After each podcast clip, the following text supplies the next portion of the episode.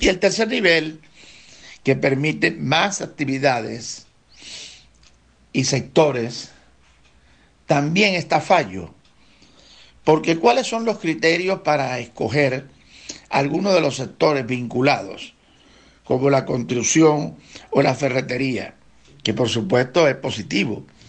Pero hay un conjunto de negocios, de comercios en la cuadra del venezolano, de la cual vive, vive el venezolano. Primero lo necesita, además trabaja en él y que además de eso le da los ingresos básicos para sus actividades.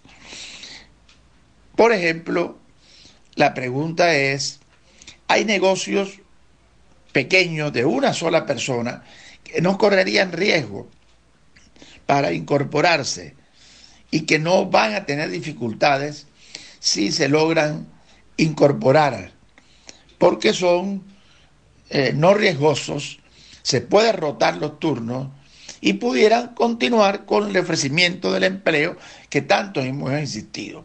En este sector está de una manera muy clara las librerías, que son un espacio de trabajo importante para el país, y muchos locales de los centros comerciales que no fueron considerados prioritarios y que no se les va a permitir eh, su apertura.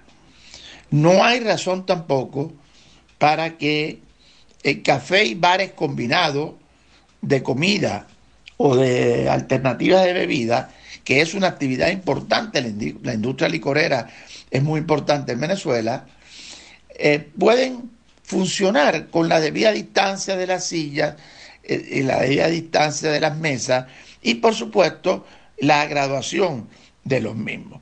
Pero hay sectores más generales, más importantes, la aviación, las normas establecidas por la aviación venezolana, por el Centro de Control de la Aviación Venezolana ya están listas para colocar espacios separados en los vuelos, las pruebas antes de salir del vuelo y al llegar al país, y así también otras áreas de extraordinaria eh, de repercusión.